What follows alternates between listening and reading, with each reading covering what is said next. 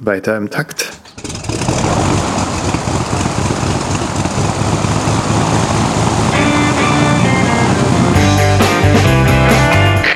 Wir heißen Sie herzlich willkommen an Bord bei der Überkraft. Ihr Flug beginnt in wenigen Sekunden. Die Piloten melden sich in Kürze persönlich vom Flugdeck bei Ihnen.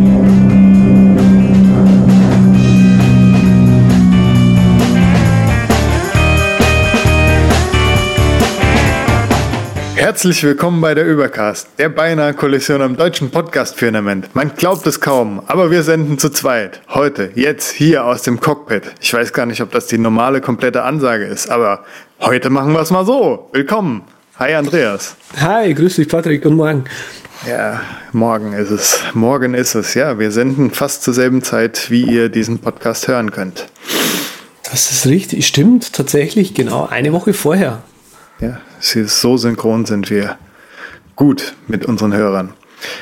Hab ja letztens mal, wir haben ja in unserem äh, übercast.wire.app in unserem Wire-Chat letztens über Kryptomator geredet. Das kannte ich ja noch nicht. Ich habe ja von Nox benutzt von Agile Bits, wie ich das letzte Mal gesagt habe. Und bei Kryptomator hat mich irgendwie gestört, dass es nicht richtig gut funktioniert. Da ich meinen Rechner neu aufgesetzt hatte, habe ich auch dann relativ schnell rausgefunden, warum es nicht funktioniert hat. Und zwar, das Ding funktioniert ja über WebDAV und ich hatte keine Host-Datei auf meinem Rechner. Ah, Also gar keine. Und das hat ihn doch dann schon sehr gestört. Und damit ist das Problem gefixt. Jetzt habe ich auch wieder eine Host-Datei. ja, das, Das ist äh, wie ohne Badehose ins Schwimmbad zu gehen. Das ist glatt wie Schwimmen, genau, das ist glatt wie Schwimmen ohne äh, irgendwas dazu. Äh, Es, es wird gehen, aber es ist schon irgendwie komisch. ja, Cryptomator wurde uns ja eben, wie du schon gesagt hast, im Wirechat empfohlen. Ähm, da könnt ihr auch immer noch äh, rein, wenn ihr wollt. Und Ich gucke da immer alle zwei Tage fleißig, ob neue Leute rein wollen. Sehr schön. Äh, das Einzige, was ich eben noch zu Cryptomator sagen wollte, was ich jetzt äh, ganz spontan vor der Sendung einfach ausprobieren wollte und nicht hingebracht habe, aber äh, das, der Cryptomator macht äh, seine, sein, sein Vault eben eigentlich über einen WebDAV, der dann eben äh, eingemountet wird über, über das Filesystem. Und da dachte ich eigentlich, hm, wenn das WebDAV ist, dann kann man sich doch sicher von einem zweiten Rechner aus dem lokalen Netzwerk drauf direkt verbinden und äh, das auch mitmounten. Das wäre doch super. Äh, ja, das habe ich jetzt auf die Schnelle nicht hingebracht, ähm, aber theoretisch bestünde diese Möglichkeit, deswegen auch mein, äh, meine Empfehlung, da mal sich den, den Cryptomator nochmal genauer anzuschauen. Da gab es noch so ein paar Crypto irgendwas Apps, die die Leute dort empfohlen haben. Weißt du die noch? Boxcryptor ist die bezahlte Alternative, wo man halt ein bisschen schönere UI hat. Muss ich sagen, stört mich auch bei Cryptomator ein bisschen, dass die Menübar-App dort so, dass man da nicht direkt seine Walls unmounten und mounten kann, also die Festplatte, diese encryptete virtuelle Festplatte nicht direkt ein- und auswerfen kann und so Sachen. Dass man da einen schnellen Zugriff hat, da bin ich anderes gewohnt. Aber was soll man denn machen? Vielleicht ist das bei Boxcryptor besser. Keine Ahnung, aber ich finde diesen äh, Open Source Gedanken hinter Cryptomator, der spricht mich ein bisschen mehr an, dass ich da nicht noch jemand irgendeinen Login-Account erstellen muss und so. Gerade bei Encryption ist mir das irgendwie sympathischer. Bin da normal nicht so, aber hier finde ich das Ja, ganz das nice. finde ich eigentlich auch ganz nett. Ähm, einzige, was mir bei Cryptomator irgendwie nicht gefallen hat, ich glaube, denen kann man kein Geld schenken. Oder doch, denen kann man Geld schenken. Bestimmt, oder? Ja, das war. Ah ja, stimmt, man kann Donation, äh, eine, Donation machen, gleich beim Runterladen. Hm. Das, ja, genau. Das, aber äh, ja, Ganz, also bei ganz Open Source präsent. bin ich manchmal ein bisschen vorsichtig, einfach weil ich mir dann denke, hm, Open Source und wenn es nur einer macht, ja, der macht das halt mal in seiner Freizeit so, hm, wie lang mag dieses Tool dann überhaupt bestehen? Aber ja, ähm, Hm. na,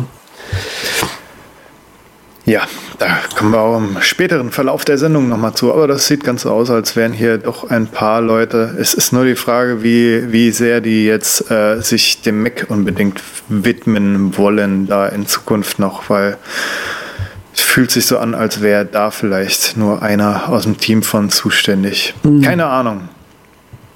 Keine Ahnung. Aber ich meine, das Ding ist äh, im App Store, ist im Android Store. Von daher, ja, guter Tipp auf jeden Fall aus unserem Chat. Danke nochmal an die Jungs dort. Ja, definitiv. Dankeschön. Und wo wir schon gerade äh, bei den Jungs dort sind, wir haben auch fünf Gewinner. Die wollen wir jetzt nicht alle öffentlich nennen, weil Wire ist ja encrypted und alles auch ne, ziemlich privat. Und deshalb wollen wir eure fünf Namen auch lieber im Chat dort verkünden, weil dort seht ihr euch eh alle gegenseitig und die anderen vielen Zuhörer müssen ja nicht unbedingt euren Namen mitkriegen, um euch dann persönlich zu gratulieren. So auf jeden Fall die Denke dahinter. Lange Rede, kurzer Sinn. Herzlichen Glückwunsch an die fünf Unbekannten, die im Chat äh, ja, drin sind. Angetippt werden. Okay, cool. Gut. Äh, ich habe ja noch was. Ja, du hast ja noch was, stimmt ja. Ich habe ja noch was. Und zwar als alter Keynote-Hechter. Ne, wir haben ja auch so eine äh, Präsentations-Podcast-Sendung mal gemacht. Und da bin ich drauf gestoßen, dass Embedding Keynotes is back. Embedding Keynotes is back. Es ist wahrscheinlich jetzt äh, wieder möglich, seine Keynotes einzubinden in eine Webseite mit URLs zu verlinken und die dann so auch abzurufen live. Was mhm. eine ganz coole Backup-Lösung ist auf jeden Fall, dass man die nochmal per URL dort äh, ja, jederzeit überall von jedem Computer abrufen kann. Das hört sich gut an und äh, kann man als Präsentator ruhig mal ausprobieren. Ist wahrscheinlich ein bisschen fuddeliger als das anders zu machen, aber ja, was soll's. Okay. Äh, das habe ich ja nie benutzt, aber schön, dass es jetzt wieder geht so. Ich muss sagen, ich hatte immer das QuickTime-File noch als Backup auch dabei, weil das ist ganz cool eigentlich. Kannst dich ja auch so durchklicken dann durch die Keynote und die läuft ab, wie, wie du es visioniert hast. Ne? Ah, okay, cool. Ja. Gut, dann erzähl mir was über den über Monty so. Python noch. Ja, hier sind ja Sorry. lauter Dinger drin von mir.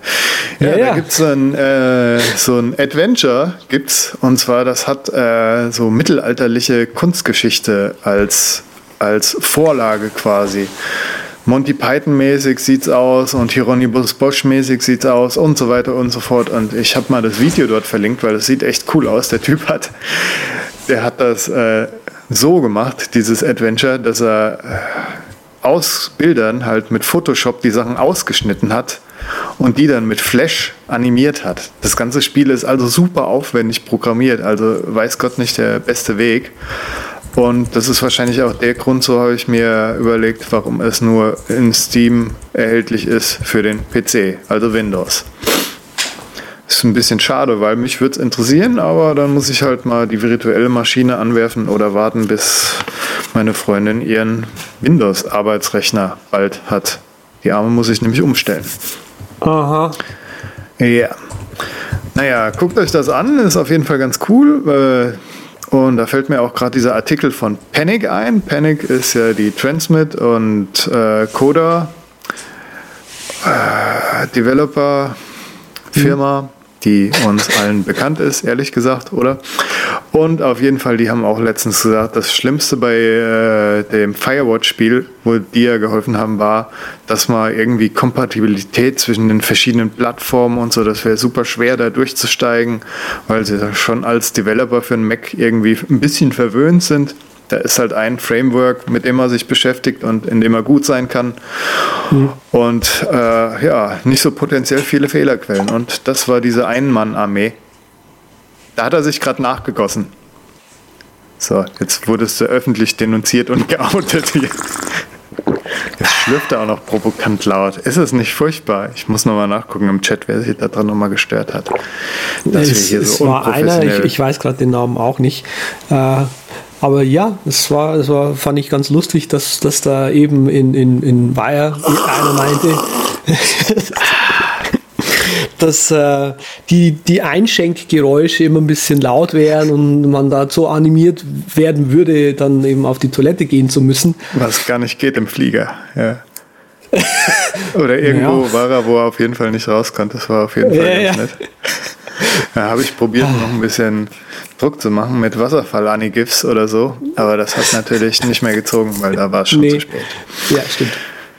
Gut, wenn man aber Zeit hat in so einer Konferenz oder im Flugzeug, dann kann man natürlich auch sein MacBook auspacken und Timbleweed, äh, Timbleweed Park zocken.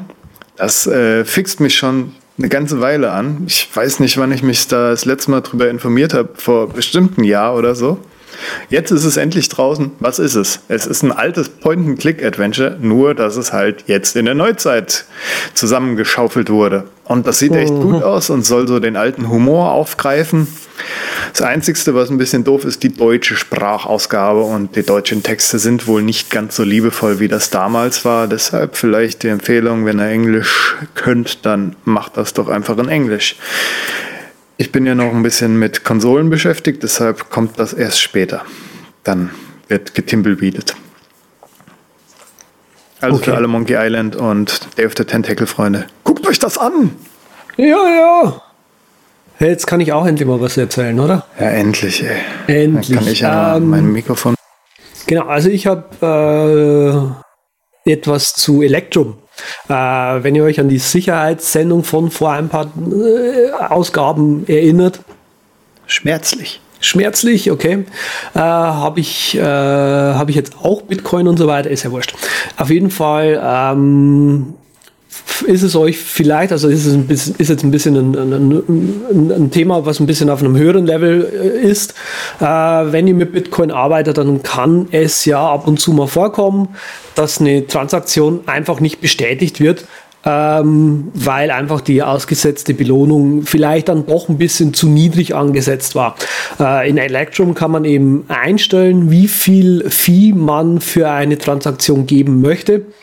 Und ähm, ja, da gab es lange Zeit nichts. Jetzt habe ich festgestellt, dass der Electron letzt was ziemlich Cooles eingebaut hat. Also schrittweise tatsächlich zwei Sachen. Das eine ist Replace by Fee und das andere nennt sich CPFP. Äh, ich glaube, ausgeschrieben heißt dann Child Pays for Parent. Im Prinzip äh, funktioniert so. Also Replace by Fee ist folgendes. Ähm, man darf ja bei Bitcoin äh, keine, keine Coins doppelt ausgeben bei einer Transaktion. Und Replace by Fee macht es aber. Und zwar wird dann einfach die alte Transaktion rausgenommen, dieselben Coins werden nochmal ausgegeben, aber diesmal eben mit einer höheren äh, Belohnung für den Miner. Und hoffentlich wird dann diese, ähm, äh, diese Transaktion früher bestätigt als die alte. Und die alte fällt dann irgendwann mal einfach aus dem Mempool raus. Äh, CPFP, ja? Nee, mach, mach okay. zu Ende. Child Place for Parent ist im Prinzip was ähnliches, ist aber äh, darauf aufbauend. Im Prinzip geht man daher, dass man sagt, okay, man hat jetzt bei der alten, also äh, um Replace by Fee überhaupt benutzen zu können, muss einer alten Transaktion dieses Replace by Fee Hackerl an sein. Äh, wenn man das, das, eben nicht hat, dann hat man nur noch die Möglichkeit, über äh, JPass for Parent zu gehen. Und das macht im Prinzip folgendes: Da wird eine neue Transaktion einfach erstellt äh, und die, diese Transaktion, äh, das Geld, was da überwiesen wird, ist dann als Ganzes quasi die Belohnung für die alte Transaktion. Und da ist eben die Hoffnung dann eben, dass eben äh, da ein Miner drauf anspringt und sagt, okay, super, das Geld nehme ich doch gerne. Und äh, man setzt da eben einfach eine, eine mordshohe, sage ich jetzt mal, äh, Belohnung eben aus, damit es eben schneller durch den Blockchain durchgeht. Genau. Und ähm, um eben beides nutzen zu können oder um eben das äh, Replace by Fee nutzen zu können, muss man in, in Electrum kurz mal ein, ein Häkchen anmachen in den Preferences. Danach sieht man ein anderes Häkchen in Zukunft beim Überweisen einer Transaktion und das muss man eben dann bereits beim äh, Aussetzen der Transaktion anmachen, um das überhaupt nutzen zu können. Also ist ein bisschen äh, schwierig dann eben. Es ist nicht per Standard eben an und so. Und, aber es ist schön, dass man jetzt überhaupt mal eine Möglichkeit hat, eine alte Transaktion, die jetzt irgendwie schon meinetwegen vier Tage nicht bestätigt wurde, äh, jetzt trotzdem bestätigen zu lassen, einfach dadurch, dass man sagt, okay, gut, das scheint also doch ein bisschen zu wenig gewesen zu sein, dann gebe ich halt ein bisschen mehr Geld. Ähm, auf der anderen Seite muss ich ganz ehrlich sagen, ich finde es ein bisschen schwierig, weil inzwischen sieht es fast so aus, als würden die Miner, ja, die Miner gehen natürlich immer auf die Transaktionen, die die meisten, äh, die den meisten äh, ROI im Prinzip, also die, die, den höchsten Fee einfach aussetzen. Und es ist schade, dass man, dass jetzt quasi ähm, Transaktionen, die einen relativ geringen Fee haben, überhaupt nicht mehr bestätigt werden. Das ist, äh, ja. Hm. Das ist wie Japanisch. Japanisch finde ich auch super interessant. Würde es gerne können und verstehen, aber ja, verstehe ich halt einfach nicht. Noch nicht. Vielleicht lerne ich es irgendwann mal. Es ist schade. Vielleicht ist das mit Bitcoin bei mir dann dasselbe. Vielleicht denke ich mir nach der Bitcoin-Sendung, die ja angestrebt ist, Mensch, damit beschäftige ich mich jetzt. Aber so habe ich jetzt recht wenig verstanden. Das Aber das ist ja auch in Ordnung. Ist auch nicht so wichtig, dass du viel verstehst. So, aber wovon ich was verstehe, ist ja die Apple-Marketing-Maschine. Nur warum Danke. kündigt sie jetzt ein Mac Pro an? Um die Leute bei Stange zu halten um sie irgendwie, ich meine, das sind alte News jetzt, aber ich will es trotzdem nochmal mit dir durchkauen, weil ich das irgendwie schon interessant finde, dass Apple da einen Computer ankündigt, der in zwei Jahren wahrscheinlich so weit ist, nur um jetzt wahrscheinlich ein paar Leute nicht zu verlieren, wie meine Holde, die bei Windows jetzt demnächst landet. Okay. Äh, das weiß ich auch nicht, warum sie überhaupt in diesen Mac Pro investieren, weil, ähm, ja, mal ganz so ehrlich, wenn man sich mal anschaut, wie die performen, dann ist der Mac Pro, den sie haben, äh, viel langsamer als eine vergleichbare Windows-Kiste, auf der macOS läuft. Und das ist das Beschämende. Tja, Sie waren aber schon mal on top jeweils, wie sie den rausgebracht haben. Aber es ist halt dann immer nur eine kurze Zeit, ne? Ja, das stimmt. Aber trotzdem, schon. Abschaffen kann man den doch nicht. Man muss doch mit der Vergangenheit und mit, naja, da muss doch ein Pro-Rechner her. Beziehungsweise die Sache ist ja, wie wollen sie diese Erweiterung machen? Das, das in diesem einen Video, was sie veröffentlicht haben, da hatten sie so, ja, hier sind unsere abgedeckten Geheimräume, damit wirklich nur der Ingenieur, der an dem Teil arbeitet, auch das sehen kann, so ungefähr. Ja. Und da frage ich mich, arbeiten die an so Teilen, die dann wirklich so Proprietary-Format haben, dass du wie beim MacBook so ein vorgestanzte SSD hast und vorgestanzte RAM-Bausteine, die du dann reinhauen kannst, die auch wirklich nur von Apple kommen können, so ungefähr, weil die die einzigsten sein werden, die das in so hoher Auflage machen können, damit sich das auch nur irgendwie lohnt. Weißt du, damit sie da noch Zukäufer haben. Aber, naja. Da kann man viel spekulieren. Ja, kann man. Ähm, ich weiß auch nicht, was, was Apple da gerade veranstaltet. Also ich finde es schade, dass man, das hatten wir, glaube ich, in, in der Sendung, wo ich über mein MacBook gesprochen habe, eh schon angesprochen. Es ist schade, dass, dass sie da irgendwie halt jetzt alles über ihre ähm, Custom SSD und Custom RAM und was weiß ich noch alles und alles fest verlötet vor allem und so einbauen und gar nicht mehr die Chance geben, dass da irgendwie jemand, der nicht Apple verifiziert ist, quasi ähm, da rankommt und damit arbeiten kann. Ähm, ja, ne? Vielleicht ändert sich das ja, weil der Pro-Markt, wie Sie selbst zugegeben haben, ist ja doch schon relativ klein. Was war es, 15 oder 30 Prozent von den ganzen Mac-Nutzern? Keine Ahnung. Hm. Ja, und der Mac-Markt an sich ist für ist Apple nicht so eben. wichtig, ne? Ja, und vielleicht lassen sie es dann ja doch offen und machen so Bauteile, die dann auch wirklich beim, beim Doktor um die Ecke bekommst und reinhauen kannst. Nee, das machen sie nicht. Ich glaube auch irgendwie nicht dran. Und dann ist das ganze Ding auch schon wieder nur halb so interessant, weil das sind dann wirklich so sauteure Komponenten, du dir dann auch, also meine Überlegung ist ja eh, Desktop-Rechner, der alle zehn Jahre abgedatet werden muss oder ein Laptop, den man alle spätestens vier Jahre, was weiß ich, updaten mhm. sollte, kann, müsste, könnte. Ja, also allgemein ähm, was ich halt interessant finde, ist einfach gerade die Geschichte. Also, wie gesagt, ich, ver ich verfolge natürlich die, die ganzen Videoeditoren und so weiter, was die gerade veranstalten. Und was da passiert, ist eigentlich, dass die Leute hergehen und sagen: Okay, ähm, mir dauert das zu lang, bis da überhaupt mal was kommt. Ähm, und die Kisten sind, werden, also nicht nur ein bisschen outperformed, sondern stark outperformed von irgendwelchen ich sage jetzt mal Windows-Kisten in Anführungszeichen, die die Leute sich halt so zusammenstellen ähm, und halt einfach, also wenn du auch den Preis vergleichst, weißt du, wenn du halt sagst, okay, du machst ein, machst ein Videoschnittstudio, ja, und du willst auf macOS arbeiten, dann sagst halt, okay, gut, wie viel kosten das? Ja, und dann sehe ich halt, okay, bei Apple zahle ich 6000 Euro für so eine Kiste. Und wenn ich mir aber so ein, so ein ähm, wie hieß es immer, äh, so eine, äh, ich habe es gerade vergessen, wie es heißt, oh Gott, schade. Ähm, wenn ich aber im Prinzip neben einen PC hole und da halt macOS drauf installiere. Ach, ein Hackintosh. Ein Hackintosh, Dankeschön. Boah. Ähm, wenn ich mir sowas halt hole, äh, komme ich irgendwie auf 1500 oder 2000 Euro und der läuft auch mal zwei Jahre durch oder ein Jahr, dann ist es halt schon einfach ein Wort, also man muss ja im Prinzip auf der Kiste dann keine Updates installieren. Das läuft ja trotzdem das ganze Zeug. Ja, wenn es ein reiner Arbeitsrechner ist, dann stimmt das wohl. Wenn eben. das so ein Kombigerät ist, müsste man schon ein bisschen leidensfähiger sein, finde ich. Ja, eben. Und, äh, Bis der Hackintosh dann mal schnurrt. Es ist eben genau das Problem. Also da, da hat Apple gerade einfach nichts zu melden, weil es einfach.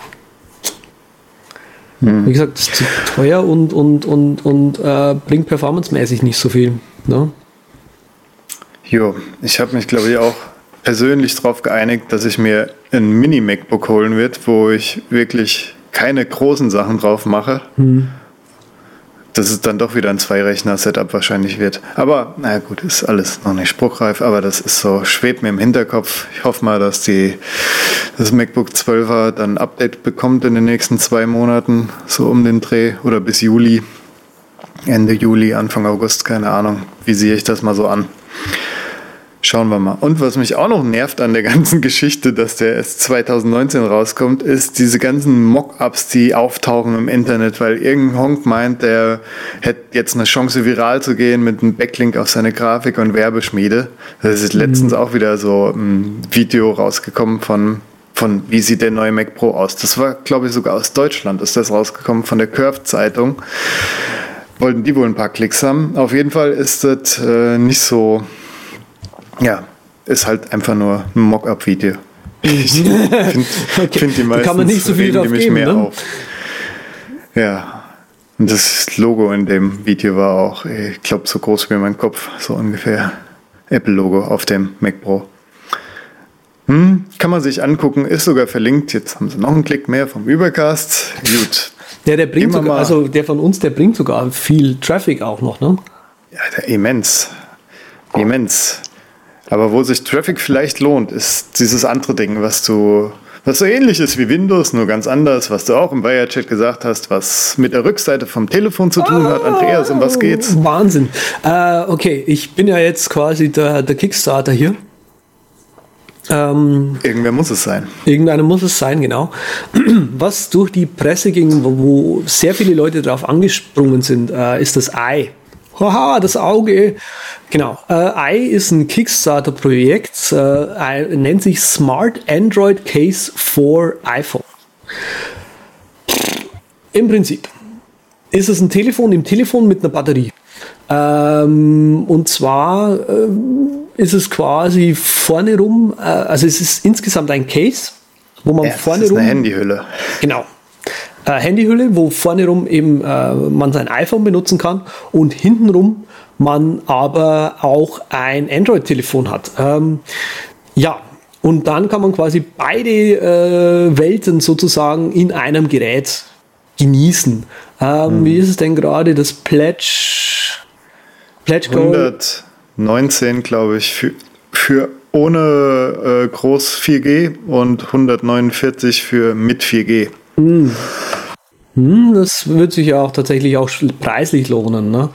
Auf jeden Fall ja, haben sie das, das äh, Ziel von 100.000 Dollar ums Sechsfache überschritten jetzt schon. Das heißt, ähm, dieses Ding könnte irgendwann mal kommen. Ja, wie siehst du das? Ist das irgendwie interessant für dich? Also, also ich äh, bin ja tatsächlich, hoffe ich, seit Tagen über diesem Kaufen-Button und wege die Pro und Cons ab, weil mich ja Android schon immer interessiert hat und das Ding ist ja wirklich ein, noch nicht mal so dick wie andere Akku-Cases. Mhm. Allerdings müsste ich dann noch mal warten, bis das neue iPhone rauskommt. Das kann man auch bei dem Kickstarter übrigens sagen, dass man lieber die Hülle dann für das neue iPhone haben will und dann muss man halt ewig warten. Nun gut.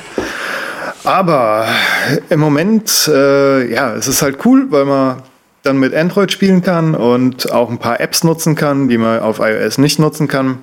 Ist halt ein bisschen doof, weil man dann noch eine Datenflatrate braucht oder von seinem Anbieter nochmal 7 Euro zusätzlich für eine zweite SIM abdrücken muss. Ja, ja, genau. Das ist ein bisschen umständlich. Vielleicht kann man auch seine Datenflatrate vom iOS sharen. Ist auch ein bisschen umständlich, kostet dann auch wieder Akku und muss jedes Mal angeklickt werden. Hm. Die Sparbrötchen-Alternative. Ja, und dann hast du halt noch so ein beschnittenes Android, weil du hast ja wirklich nur die Oberfläche. Du hast nicht die Knöpfe, die du auf irgendwelche Actions legen könntest mit Android oder mhm. du hast den Sensor nicht für Touch ID, den ja auch schon das Pixel hat jetzt zum Beispiel. Weiß ich gar nicht, ob das die anderen Samsungs und Huawei's und so weiter haben. Auf jeden Fall ist das eine beschnittene Android-Erfahrung dann. Und das ist wahrscheinlich dann doch nicht, was ich so eigentlich will. Außerdem stört mhm. mich so ein Case drumrum. Das brauche ich auch eigentlich nicht. Von daher. Aber es ist halt ein echt günstiges Android-Phone und. Ja, das ist ein echt man günstiges Man hätte es dann so rumliegen und hätte auch noch einen Akkupack. Also, wenn man das mal ausprobieren will oder. Ja, also ich hm, bin nicht so angetan von dem Ding, muss ich ganz ehrlich sagen. Ich würde mir dann lieber ein, ein zweites Telefon einfach holen. Also hm. ich habe mir das lange überlegt, so, hä, warum, warum sollte ich ein zweites? Also diese Geschichte mit dem Umdrehen geht mir auch überhaupt nicht ein. Also äh, weil du, du, du trägst ja quasi mit dem Teil nicht nur dann dein iPhone rum, sondern auch noch ein zweites Telefon und einen Akku. Also das Ding wird bleischwer und yeah. super dick. Also das sind zwei Dinge, die ich nicht verstehen kann, weil ich ja dann doch recht viel Sport mache auch. Und wenn ich dann denke, ich habe so einen so einen Ziegelstein bei mir in der Hosentasche liegen, hm. dann eher nö. ja, es wäre halt so ein ab und zu mal Gag, aber dafür muss ich auch kein, kein über 100 Dollar Geschäft tätigen, so ungefähr. Na, nee, eben genau, darum geht's. Also das ist so. Mm. Ja, und bei so einem Plus 6 Plus, wow, dann hast du echt schon, wie der Andreas sagt, so einen Ziegelstein da rum. Aber es ist eine echt nerdige Angelegenheit, die einen gewissen Appeal hat. Am Anfang habe ich ja noch Spaß drüber gemacht. Äh, hässliches iPhone-Case, da kannst du hinten. Ja, das habe ich gesehen. Das, das hab, deswegen hat mich dann auch das. Äh, äh, der, der, der Umstieg zu, hm, ich finde es doch ganz interessant, amüsiert, sagen wir es mal so. ja, also ich war ja vorher auch den Kopf geschüttelt. Also erstmal hätte ich ja nicht gedacht, was es ist. Ein blödes Case, habe ich mir gedacht. Dann habe ich den Spruch gemacht. Dann habe ich gesehen, dass es tatsächlich dem Spruch nahe kommt und es wirklich Android und iPhone aufeinander ist, so ungefähr. Da habe ich mir gedacht, okay, das ist ja voll der Schwachsinn. Dann kam die Phase mit, hm, das ist eigentlich doch ganz geil. und jetzt bin ich wieder bei, okay, das ist eigentlich Schwachsinn für mich. Ja, okay. Ja, ähm, hm. Also ich würde, wenn ich mir sowas zulegen würde, würde ich lieber sagen, holt euch irgendwie ein günstiges, äh, komplettes Android-Telefon. Da gibt es von Huawei äh, dieses P8 oder das P9 Lite, die kosten, ich glaube, um die 300 Euro oder sowas. Und das sind Telefone, die sind okay. Also die sind nicht äh, hochperformant oder sowas, aber die, das sind Telefone, die sind okay. Also damit kann man arbeiten. Mhm. Ähm, mein Gott, dann, dann hat man halt nett, ausnahmsweise mal nett das allerletzte, beste, geilste Teil rumliegen. Ja, Pff, da gibt es eh okay. eh so ein paar ganz gute Seiten bei den Android-Leuten, die die Telefone alle Jahre immer vergleichen, wo es dann wirklich die Low-Budget-Modelle für 100, 150 gibt, unterteilt, dann auch die mittlere Range und die oberen. Hm. Also da ist eigentlich für jeden was dabei. Aber ich glaube, ich würde dann auch, wenn, ne, äh, Premium mal probieren. Premium, damit ich weiß, wie es wäre, wenn. Könnte Echt? man ja dann theoretisch wieder verkaufen. Ja. ja so ein Pixel. Hatten wir ja schon mal, dass mich das anfixt irgendwie. Mhm. Und so viele Apps benutze ich ja eigentlich gar nicht. Aber ich habe halt schon so viele Apps gekauft einfach da drauf. Und dann ist es ja, dann ja, doch ganz ja toll, wenn man nicht nochmal 99 Euro für die Navi-App ausgeben genau. muss oder also sowas. Ich, ich denke, das, das, das ist ja genau das, was die Leute dann Plattform-Login mhm. nennen dass einfach durch die Geschichte, dass du da jetzt schon investiert hast, du einfach in die Plattform reingebacken bist, sozusagen. Ähm, hm. Jetzt auch der Umstieg auf Windows, ja, das ist ja im Prinzip die gleiche Chose. Deswegen sind ja für viele Profis dann äh, die, die Adobe-Apps dann doch irgendwie interessant, weil sie halt sagen können, okay, dann mhm. editiere ich halt in Premiere oder was. Und das Projekt kann ich halt, äh, wenn ich zu Hause bin, auf einem geilen, richtig schnellen Windows-Editor-App äh, aufmachen. Und wenn ich halt mobil unterwegs bin, dann kann ich es trotzdem noch auf meinem äh, MacBook editieren, sowas. Ähm, das machen ja tatsächlich viele Leute, weil einfach die, die Desktop-Geschichte, die Apple da liefert durch den Mac Pro, einfach nicht gut ist. Und ja. das wissen sie ja auch selber und das sagen sie ja auch selber, deswegen machen sie ja auch nichts. Ähm, ja. Ne? Ja, äh, da kann ich gerade mal einstreuen, da meine Freundin ja auch äh, eine dieser Adobe-Kundinnen ist und wie gesagt, bald den Windows-Rechner hier ist. Mir bangt echt, wie laut das Ding sein wird. Ich meine, es soll wirklich so ein Arbeitstier sein, das aber auch leise angeblich sein soll. Ich habe echt so Schiss vor Lautstärke, weil wir hier halt im, im kleinen Zweimann-Büro, Wohnzimmer, Schrägstrich, arbeiten. Und wenn dann hier der Föhn die ganze Zeit geht, ich bin da sehr sensibel. Mein Audio-Engineer, der in mir lebt, der, der leidet dann jedes Mal. Der muss dann immer anfangen zu weinen. Oh Mann, der weint nicht nur, der wird dann auch gestresst. Aber gut, da gibt es irgendwann im halben Jahr mal einen Leidensbericht. Vielleicht ist es ja auch gar nicht so schlimm. Jetzt kommen wir, glaube ich, noch mal kurz von der Elektronik weg zu den wirklich wichtigen Sachen. Der Natur, Andreas, der ja, Natur. Natur ist wichtig. Da willst du mir ja seit einigen äh, Sendungen ja. was über ja. Wandergier erzählen ja. und ein Wandergear-Update äh, hier ja. loswerden. Wandergear-Update 2. Als Sven da war, gab es ja das Wandergear-Update 1 mit der mhm. Apple Watch, wo ich ja relativ angetan von war, bin, Schrägstich, ganz nettes Ding. Und im selben Urlaub habe ich auch zwei andere Sachen getestet. Zum einen habe ich meinen tollen Osprey daheim gelassen und bin mit dem Minal natürlich nur in den Flieger gestiegen, so als nur Carry-on-Typ für zwei Wochen. Das ging schon. Aber den wollte ich dann doch nicht nehmen zum Wandern, weil der 1,6 oder 1,8 Kilo wiegt und Drum habe ich äh, einen Pick, den ich hier schon mal gepickt habe, und zwar die C2 Summit Ultra Sil Day Pack, habe ich als Wanderrucksack genommen. Und das ist wirklich nur dieses Ding, was du zusammenknollen kannst mit Zurgurt und dann hast du so einen kleinen Beutel. Mhm. Und wenn du den Beutel halt aufzuhst, dann hast du einen Rucksack. Und mhm. der wiegt nur sagenhafte 71 Gramm. Also wiegt eigentlich überhaupt nichts. Gehen 20 Liter rein, wenn es sein muss. Und damit bin ich dann zwei Wochen rumgelaufen und fand die Erfahrung erleuchtend. Ich habe mir ja vorher so einen Rucksack geholt, der so ein bisschen weggebogen vom Rücken ist. Da gibt es ein, zwei Hersteller, unter anderem halt der Osprey, die das anbieten. Und dann kriegt man keinen verschwitzten Rücken. Das war natürlich mit diesem kleinen Beutel äh, nicht möglich. Drum war es zum einen mal ganz interessant zu sehen, ey, ist gar nicht so schlimm, so das Ding direkt am Rücken zu haben und ja, schwitzen tut mal so oder so, hat auch schon der eine oder andere mir vorher gesagt, aber es war wirklich nicht so schlimm wie befürchtet.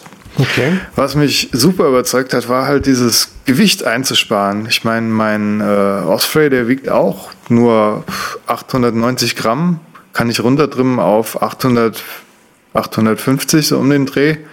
Okay.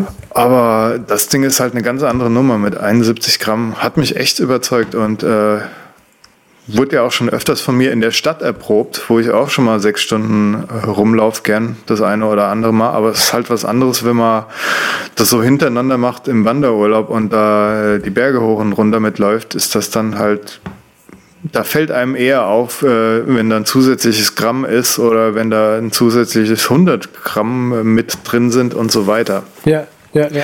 Also war das ein echt guter Test. Ist halt normal nur ein Notfallrucksack. Kriegt auch echt vom Komfort her ganz wenig Punkte bei mir, weil äh, diese Schultergurte gar keine Polsterung haben und das schneidet dann schon ein, weil das ist halt echt mm. ein Luftpumpenrucksack. Okay. Aber lange Rede, kurzer Sinn. Ich äh, werde mir wahrscheinlich noch einen anderen Rucksack holen, der 240 Gramm so wiegt, so ungefähr, auch als Daypack nutzbar ist. Den Gossamer Gear Murmur wahrscheinlich. Der ist ziemlich leicht, hat ein bisschen mehr Komfort. Oder ich gehe die Do-it-yourself-Route. Denn gibt auch ein Video im Internet von einem, der sich meinen Rucksack geschnappt hat und da noch ein bisschen Schaumstoff reingenäht hat unter die äh, Schultergurte. Okay. Wo man dann auch bei recht wenig geht, weil für den Murmur zahlt man, glaube ich, auch, lass mal kurz die Seite anklicken, der ist nämlich nicht billig, diese ganze Wanderkacke, genau 180 bei dem Laden gerade für einen Minimalrucksack, der wirklich keine vielen Kilos schleppt, sondern halt nur auf Leichtigkeit optimiert ist und deswegen auch nicht Ewigkeit. Hält, Aha. ist schon wieder was anderes, ob man dafür dann nochmal so viel Geld ausgeben will oder naja, auf jeden Fall gibt es die Alternativen und ich finde es echt interessant und cool und wollte ich euch mal ein Update dalassen, dass, das, dass ich das als geil bewertet habe. War echt gut. Das war der eine Teil okay. vom Wandergeh Update. Das war 2.a. Jetzt kommt 2.b. Habe ich mir nämlich auch äh, gedacht, ja super, die schweren Wanderschuhe, die lässt du jetzt auch daheim. Die wiegen ja uh, ziemlich viel. Kann ich euch auch gleich noch sagen, wenn Andreas über sein Schuhwerk redet, mhm. wie viel die wiegen. Ich glaube, aus dem Kopf. Gehe ich schon mal zwischendrin hier mal zwei Meter weiter links und hole die schon mal. Ja, mach das. Und ich erzähle einen hier vom Pferd, während der Herr aufsteht und geht. Und zwar habe ich mir Ultra-Schuhe geholt, die Lone Peak 3.0. Und äh, ja, das sind so Trekking-Schuhe, die sind halt super leicht. Und äh, mit super leicht meine ich super vorbereitet, Herr Welker. Äh, mit super leicht meine ich super leicht. Also keine geschätzten 1,6 oder 2, noch was Kilo, was bei einem Wanderschuhe wiegen. Hm. Daten gibt es gleich. Auf jeden Fall war das auch eine kleine Erleuchtung, weil es genau dasselbe Phänomen war wie mit dem äh, kleinen Rucksack. Du hast halt wirklich, wenn du einen Tag lang unterwegs bist oder mehrere Tage lang hintereinander unterwegs bist, kein so ein super heftiges Gewicht an den Schuhen. Die Altras, die ich geholt habe, zeichnen sich halt dadurch aus, dass sie eine riesenbreite Zehenbox haben und dann noch ganz modern, na, Sprengung, Zero Drop. Also, dass deine Füße glatt aufliegen und nicht die Fersen etwas höher aufliegen. Da habe ich erstmal nicht schlecht gestaunt, weil ich bin das ja schon seit Jahren gewohnt. Große Zehenbox, ne, Zero Drop, flach auf dem Boden. Bin ich gewöhnt vom in der Stadt laufen. War überhaupt kein Ding. Habe ich Jahre gemacht. Jetzt lauf aber mal mit Zero Drop das erste Mal so einen Berg hoch irgendwie. Und da fällt dir auf, dass deine Ferse irgendwie nicht so ein Zentimeter höher ist. Das ist, das geht super in die Wade, ey. Also, okay. ich habe Waden bekommen, mit dem hätte ich Betonsteine zertrümmern können. Nur durch Anspannen, bloße Willenskraft. Also es war echt krass. Also der Unterschied wie Tag und Nacht. Ja, Gehst ja, Berge hoch und hast halt so, wow, Das war recht krass. Was halt cool an denen ist, dass sie, dass sie noch guten Bodenkontakt haben, sind also nicht zu hoch, aber haben halt trotzdem Pufferfederung. So, dieser Schuh ist so ein Kompromiss zwischen, ja, wenig Federung, immer noch Federung da und halt diese ganzen anderen Sachen, 10 Box, Zero Drop und bla bla bla. Con-Seite ist der Preis und ähm, die Haltbarkeit. Ich habe jetzt nach 200 Kilometer, die ich mit denen gelaufen bin, durch viel Geröll mit spitzen Steinen und Dornen so. Äh, ja, auf jeden Fall. Der eine Schuh hat schon stark gelitten, gerade der äußere Schaumstoff ist so durch, durch ein bisschen ja, äh, Waldboden und äh, die Ästchen, die da rum sind, ist der an der einen oder anderen Stelle ausgefranst. Aber was natürlich viel interessanter ist, sind die Sohlen. Und die sollen halt was ich so gelesen habe, nicht so lang halten bei den Schuhen. Was bei Trailrunnern vielleicht egal ist, die müssen eh alle paar 300 Kilometer ihren Schuh, Schuh wechseln. Für mich als Wanderstyp, der den Schuhen auch öfters mal Pausen gönnt, wird sich noch zeigen, wie lang diese Schuhe, äh, diese Schuhsohlen halten an diesen Schuhen. Die haben keine Vibram-Sohle, die haben so ein anderes Ding. Ich habe mir jetzt noch ein paar geholt, mhm. äh, über die erzähle ich dann, wenn du mit deinen Schuhen durch bist weil ich äh, prinzipiell sehr angetan bin von diese großen 10-Box-Dingern. Okay. Äh, ja, Resümee bei den Ultras ist halt, äh, haben bei mir den Nike Free so ein bisschen abgelöst. Den Nike Free war halt auch ein bisschen weiterer Schuh und viel Raum und sehr leicht und genügend Platz für die Zehen war da auch irgendwie. Aber ja, ich habe mir nochmal einen Nike Free bestellt jetzt vor äh, einem Monat oder so, habe den aber zurückgeschickt, weil die haben irgendwie in der Größe was geändert. Oder, zweite Theorie, mein, mein Fuß ist einfach weiter geworden, dadurch, dass ich nur noch diese weiten Schuhe trage. Keine Ahnung. Aber ich würde sagen, das geht, dass der Fuß weitergeht, weil wenn man das so wie ich ein paar Jahre macht, dann könnte ich mir vorstellen, dass das auch so ist. Hab dann auch nochmal im Zuge meines Aussortierens ein paar andere Schuhe anprobiert von mir und ich konnte sie nicht mehr anziehen. Also ich habe wieder so schlimm, drei Paar Schuhe aussortiert, okay. die mir einfach zu eng vorkommen mittlerweile. Also die, wo ich mich eingeengt fühle, wo mein Fuß nicht mehr schön aufplatschen kann. Habe ich keinen Bock mehr drauf und deshalb, ja, kommen mir jetzt nur noch so Dinge ins Haus. Jetzt bin ich nicht nur ein Keyboard-Snob, jetzt bin ich auch noch ein 10-Box-Snob. Okay, alles klar. Hm,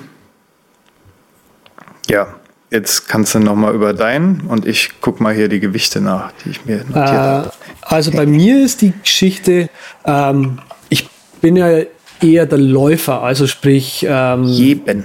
wenn ich laufen gehe, bin ich jetzt nicht der, äh, wie sage ich denn, nicht der Gänger, so wie das der Patrick ist, sondern eher der, der halt schaut, dass ich meine 10, 12 Kilometer oder was innerhalb von einer Stunde weg äh, laufe.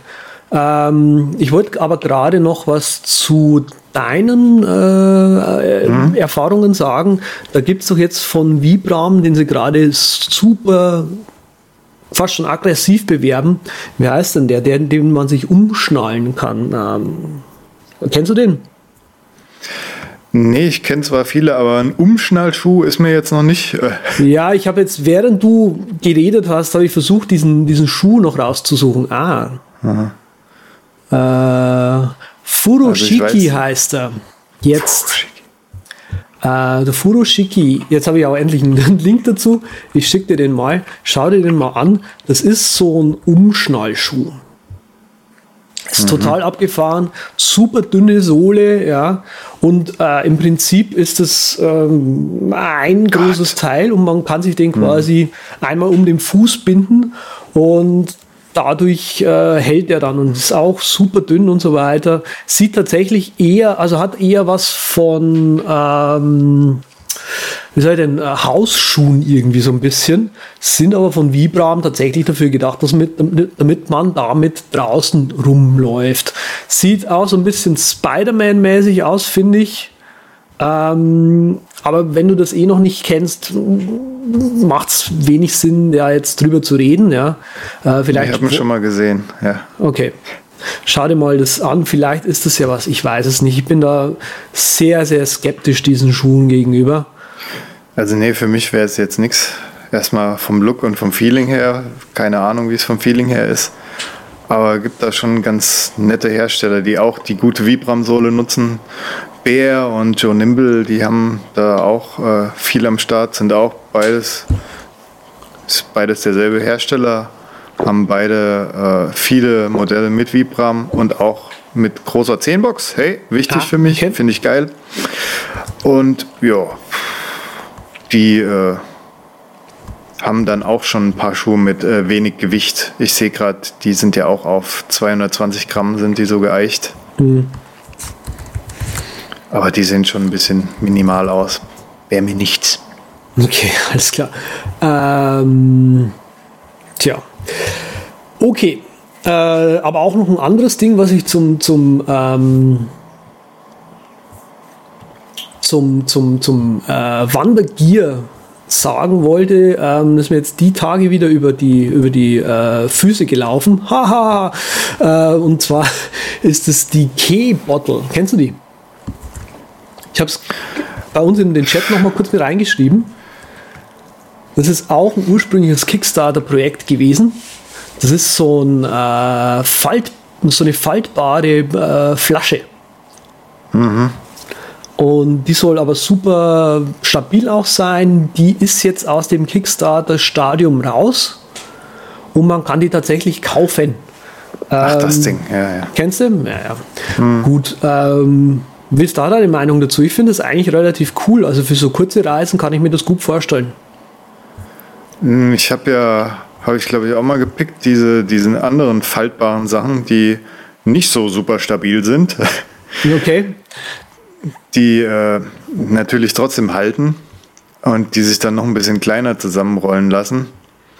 Und auch aus gutem Plastik, wo du wenig schmeckst. Und ja, ich glaube, bei der Key war noch toll, dass haben, haben die nicht sogar irgendein Thermos-Ding drin? Nee, gell? Nee, das glaube ich, Nee. kriegen wir bei dem kleinen Ja, Ding nee, nicht das wäre mir dann wieder zu viel, ey, weil die anderen Va- Vapur heißen sie, glaube ich, genau, meine.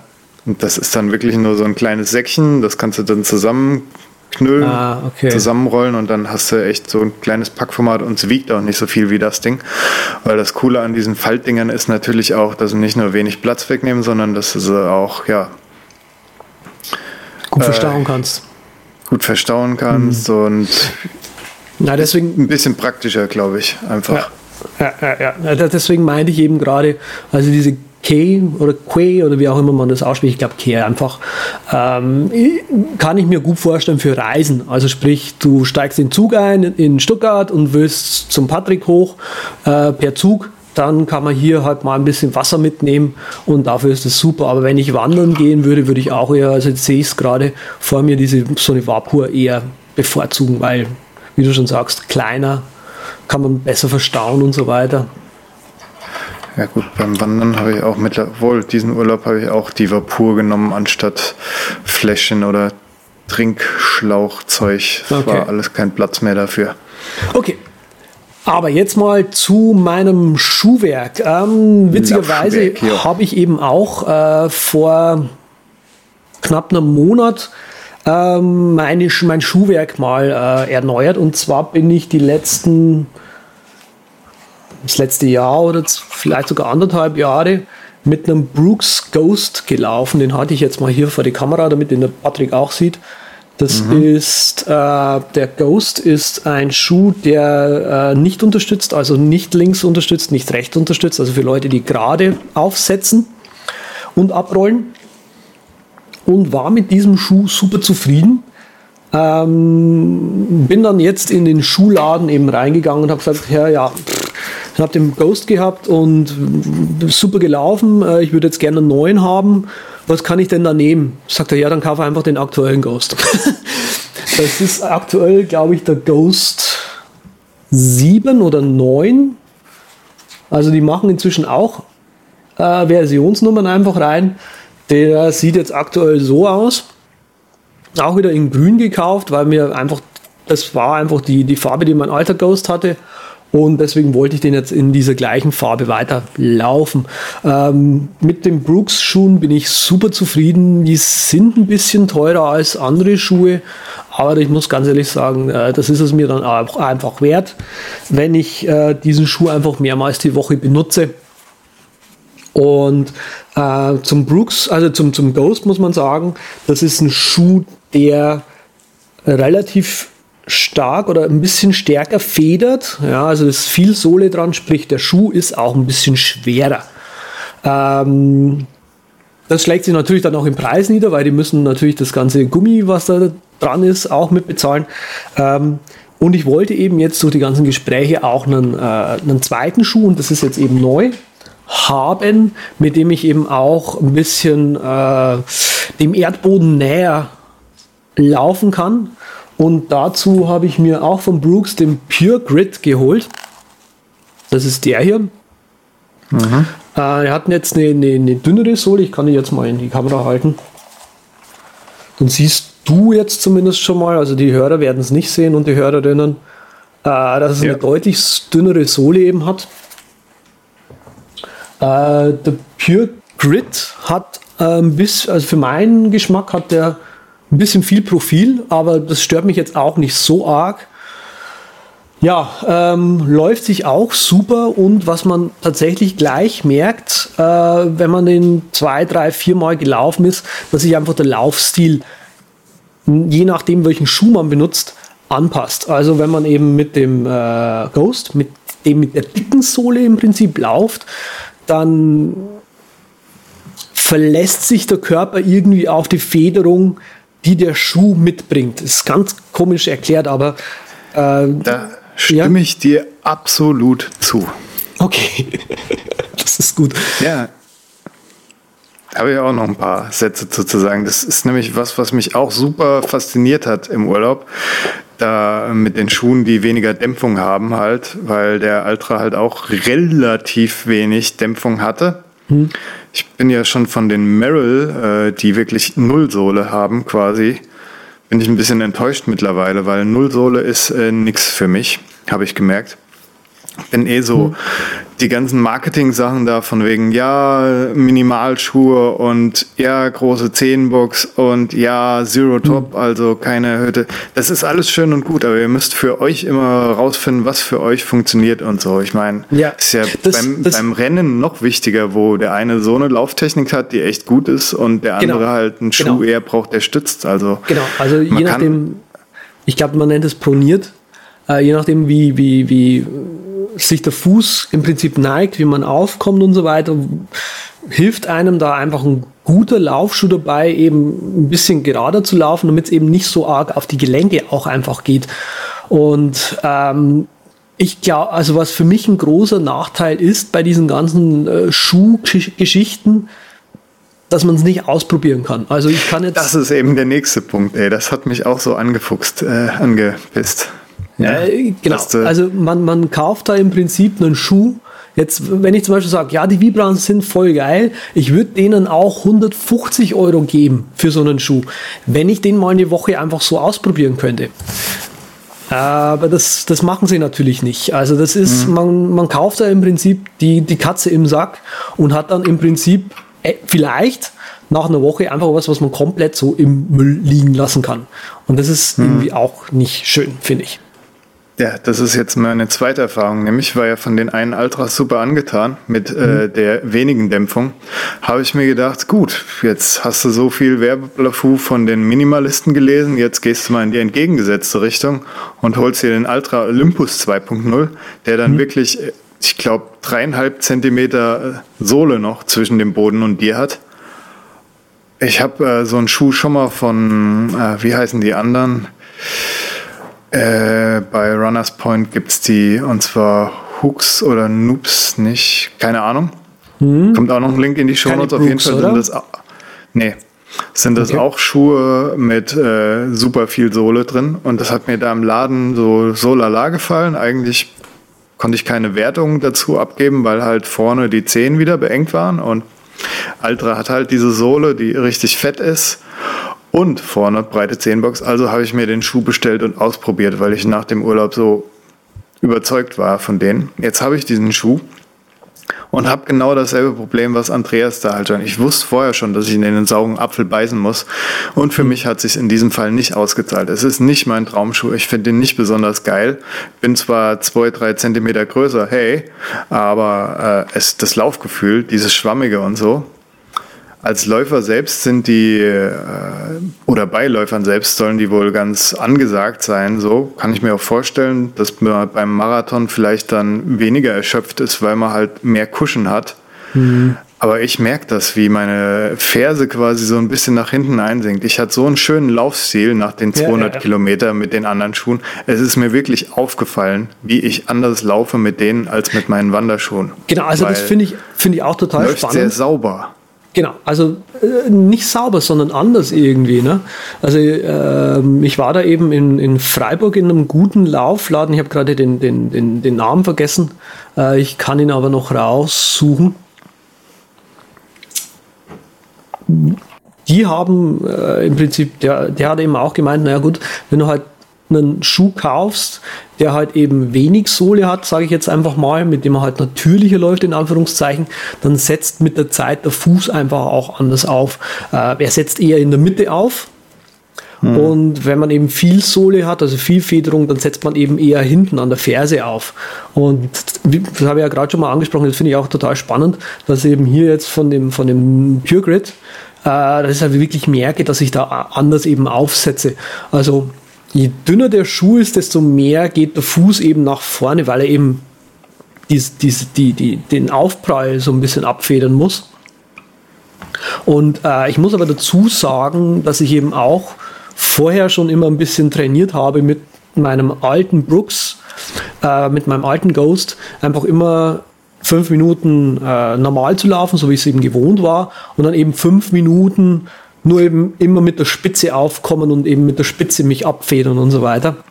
Und mich da eben so ein bisschen versucht habe, auch schon an diese äh, andere Lauftechnik mhm. so ein bisschen anzunähern.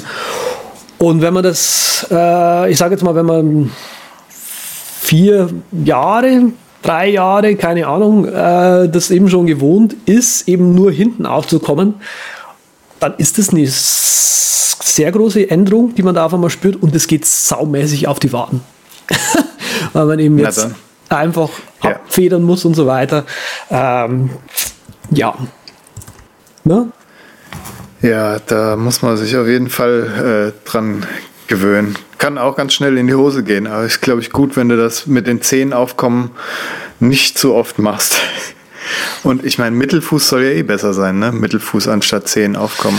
Ja, also ich habe ja, ähm, wann habe ich das erwähnt? Aber Dieses Laufbuch, was ich da gelesen habe mit äh, diesem mhm. äh, eingeborenen Volk und so weiter. Bei denen hat man ja auch analysiert, wie die laufen. Und die laufen ja auch komplett ohne Schuhe. Und da hat man einfach auch gemerkt, die laufen vorne auf den Zehen. Hm. Gut. Ja, braucht vielleicht bei uns dann noch eine Generation. genau. Ja, ich, ich bin halt äh, jetzt so auf dem Standpunkt, ich habe mir so viel belesen da und auch äh, wegen Bergablaufen. Bergablaufen übrigens bei mir. Ich hatte ja da immer Knieprobleme und Knieweh. Und ich habe jetzt ein bisschen meine Technik geändert, nachdem ich so einen Bericht von so einem Alten gelesen habe, der gesagt hat, ja, Doktor hat gesagt, ich kann da nie mehr laufen, habe da und da was verkürzt und mein Knie äh, ist auch schon ich zigmal repariert worden, mhm. operiert worden. Und der hat so ein bisschen seine Lauftechnik beschrieben mit, äh, ja, und ich habe diese so ein bisschen probiert und mhm. abgemünzt auf mich und ich hatte gar keine Probleme, den Berg runterzugehen in dem Urlaub. Ich hatte kaum Knieschmerzen, einmal, aber auch wirklich nur einmal ganz kurz. Und das, das war so ein Aha-Moment auch, was man mit Lauftechnik doch reißen kann, auch wenn man relativ lediert ist. Interessant. Ja, äh, diese Schuhe mit dicken Sohlen, wollte ich nochmal sagen, doch ja. ganz gut vielleicht auch für Leute mit Übergewicht, die äh, Laufen probieren wollen oder joggen sogar, auch wenn mhm. ich das vielleicht jetzt nicht so ganz gut heißen würde, aus meiner Sicht. Aber ja, da ist natürlich viel Sohle auch, kann gut was zur Lauftechnik beitragen, beziehungsweise die Gelenke schon, sagen wir es mal so, nicht zur Lauftechnik beitragen. Mhm. Auf jeden Fall, wenn man neu ist beim Laufen, äh, langsam anfangen. hm. Also ja, äh, ich, ich, als ich Laufen angefangen habe, das war auch ziemlich cool. Ich habe das in einem Fitnessstudio gemacht. Ach, mit einem Trainingsplan, auf dem Band, genau. Ähm, das ist jetzt über zehn Jahre her. Und die hatten äh, ein ziemlich cooles Teil, wo du quasi wenn du reingehst, du hast so einen kleinen Schlüssel halt gehabt, auf den, den musstest du dann in so einen Rechner reinstecken und da wurde dir dann für diesen Tag dein aktuelles, dein aktueller Trainingsplan drauf gemacht. Also sprich, der hat automatisch die Gewichte immer höher gestellt und so weiter. Und mhm. beim Laufen war es eben so, dass er pro Mal Laufen, wo ich gegangen bin, immer eine Minute länger gemacht hat. Also nur eine Minute. Äh, angefangen habe ich, glaube ich, mit 10 Minuten. Ich war danach fix und alle. Und am nächsten Mal waren es halt dann 11 Minuten. Und eine Minute bei 10 Minuten mehr, das geht schon irgendwie. Das kann man noch überleben.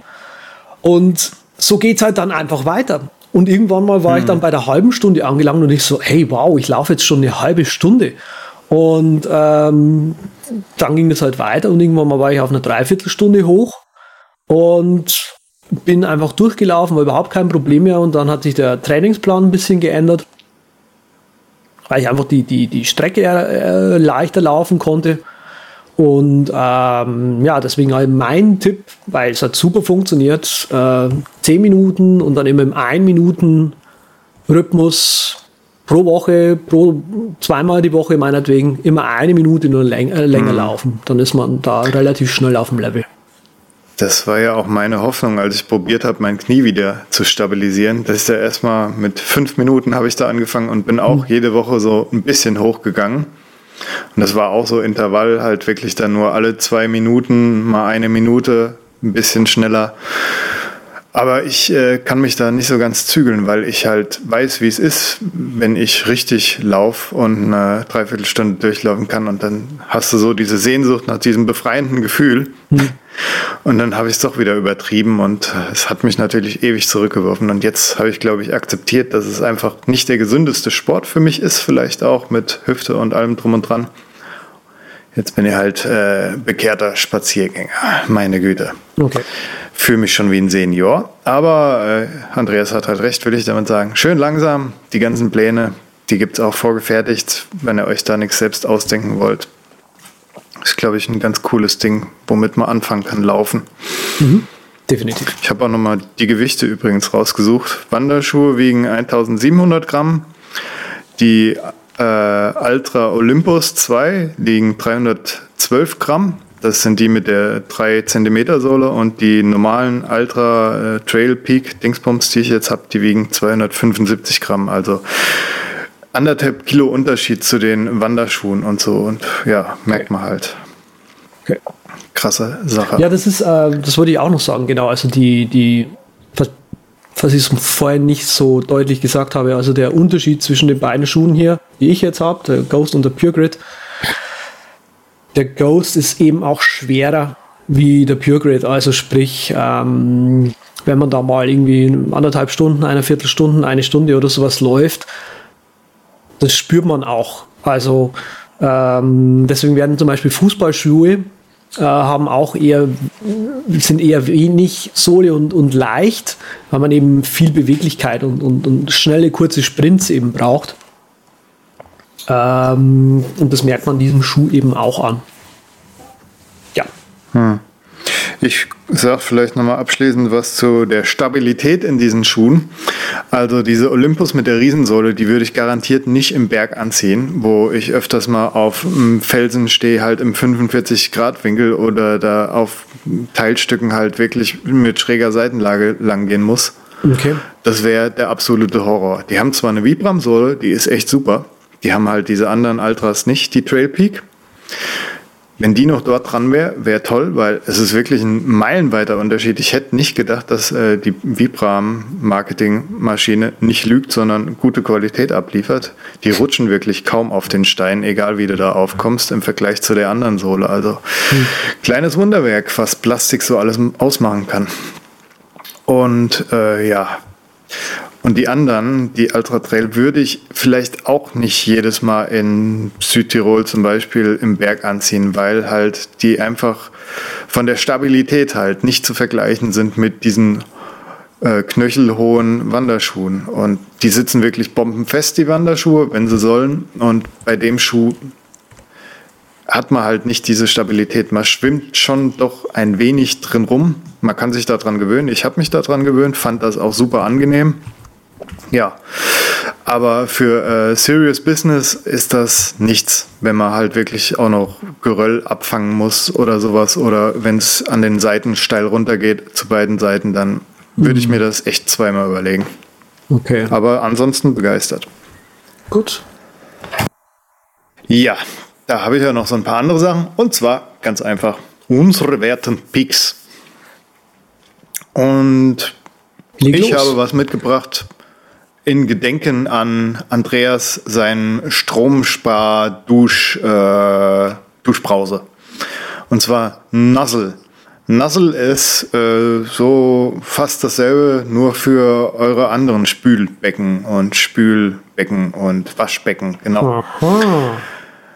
Und zwar kann man da umstellen, drei Stufen, normal und ein bisschen sparsam und Sprenkelmodus. Und sind auch tolle Videos dabei. Verfolgt das Ding auch schon länger. Jetzt ist es endlich erhältlich, beziehungsweise vorbestellbar. War, glaube ich, auch bei Kickstarter früher und jetzt äh, ja, ist es halt käuflich erwerbbar. Für stolzen Preis von, ich glaube, 70 Euro. 45 Euro mit Versand. Ja, also zwei Stück kosten 70 Euro, eines kostet 39. Und wenn man noch zehn Leute zusammenkriegt, dann kann man 10% sparen. Aber es sieht ganz äh, nicht so hässlich aus, ne? wie unter anderem meine Schuhe zum Teil sind. Hat jedenfalls Sven gesagt. Aber ja, ist eine nette Sache. Ich habe mir erstmal nur einen bestellt, um zu gucken, ob das funktioniert und so. Nicht, dass es da durch diesen Sprühmodus irgendwie Sauerei gibt zu viel, aber ansonsten ist das ganz gut, glaube ich, hier. Angelegtes Geld für Mutter Natur. Wobei wir Deutschen ja nicht so viel verbrauchen wie manch andere Nationen. Da gibt es so Querschnitte, aber es ist natürlich trotzdem cool, wenn man was Gutes tun kann und dann auch noch spart dabei. Mensch.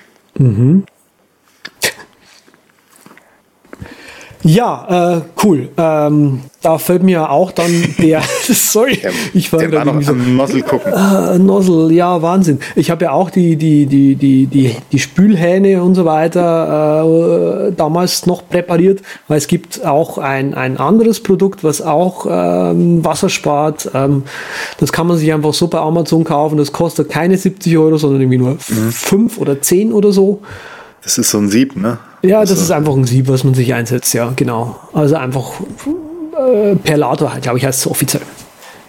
Kannst aber nicht regulieren hier. Also da wäre mir Nee, Aufpreis also das wert. Regulieren muss schon. So fancy wie, wie dein Nozzle hier ist es auf keinen Fall. Gut, äh, fancy aber dafür ja. ist aber mein Pick. Und zwar äh, habe ich wieder was dabei für die Videopros und so weiter. Äh, Crumple Pop. Crumple Pop kennt man wahrscheinlich schon länger. Die, äh, ich glaube, Sarah heißt die Chefin dort oder die einzige Person, die dort arbeitet. Ähm, die machen ziemlich coole Sachen. Ähm, die Sarah spezialisiert sich in den letzten anderthalb Jahren sowas vermehrt auf Software oder Plugins in Softwareform und hat da ein paar sehr coole Sachen. Also die hat äh, Auto White Balance, mit denen glaube ich hat sie angefangen. Dann gibt's äh, Better Stabilizer, das ist einfach ein, ein, Stabilisier-Algorithmus-Plugin. Ähm, Kann der was? der, na sagen wir es so, für den Preis, für den Preis ist er ziemlich gut. Und äh, es gibt aber auch andere äh, Stabilizer-Plugins. Ich habe da das andere, mh, den Namen gerade vergessen. Das ist eben ein bisschen teurer. Ähm, Da würde ich auch mal einen Pick in, Pick in Kauf nehmen. So ein Stabilizer, das ist doch. aber weiter im Takt. Okay, ich weiß es gerade nicht auswendig. Ich, ich werde nun mal Was? äh, reintun. Ähm, ich schaue jetzt nicht nach. Okay, Ja, ähm, auf jeden Fall ist eben Woche. aufgefallen, dadurch, dass sie eben solche relativ günstigen äh, Plugins macht, die eben nur so um die 100 Dollar kosten, Ähm, zuletzt eben jetzt auch durch einen äh, Easy Tracker, also einfach ein Tracking äh, Plugin, was wohl ganz gut tut, also mit dem man eben Screen Replacement und so weiter machen kann. Und das Ding, was ich jetzt picken möchte, heißt Video Denoise. Ähm, das ist das erste Plugin, was ich mir von ihr tatsächlich gekauft habe. Ähm, das macht aus iOS in der Nacht Aufnahmen, Aufnahmen, die man auch wirklich einigermaßen anschauen kann. Äh, ich habe es getestet, funktioniert relativ gut. Äh, für den Preis auf jeden Fall äh, nehme ich das gerne. War gerade in einer Aktion, wo es 49 Dollar kostet. Die läuft leider, bis ihr diese Sendung hört, aus. Kostet dann eben auch wie die anderen Plugins einfach 99 Dollar. Ähm, macht nichts anderes, wie dass es die die ganzen Noise-Partikel, sage ich jetzt mal, äh, in schlechten Aufnahmen versucht wegzumachen, glatt zu bügeln und die, die Demos, die man auf der Webseite sehen kann, die lassen sich auch tatsächlich sehen. Ich habe es selber ausprobiert, funktioniert relativ gut. Äh, natürlich ist es besser, gleich mit mehr Licht zu arbeiten und so, dass man eben kein Noise hat, aber manchmal, ihr wisst es selber, ist es eben nicht möglich. Ähm, Video Denoise oder allgemein die, die Plugins von, von Crumple Pop laufen in der Regel in Premiere und in Final Cut Pro 10. Also das heißt für Leute, die eher mit Adobe-Produkten arbeiten, die können hier auch noch was mitnehmen. Ähm, deswegen mein Pick eben Video Denoise aktuell 49 Dollar und bis ihr die Sendung hört 99 Dollar. Gut, dann bedanke ich mich für die Video-Plugins-Picks und sage Landebahn. Da kommen wir. At Z mit 3T auf Twitter oder Z mit 3T.com im Internet. So kontaktiert ihr den Andreas, mich selbst unter Unterstrich Patrick Welker auf Twitter oder rocketinc.net im Net. Wie nett wäre es, wenn ihr auch bei unserem äh, Wire-Channel vorbeigeht, da einfach dort den Kontakt der Übergas der Übercast anschreiben und schon seid ihr bei uns mit im Chat und könnt äh, ja reden, fragen und interessante Links abstauben. Gut, wir freuen uns dann wieder von euch zu hören in den nächsten Tagen. Tschüss. Bis bald. Servus.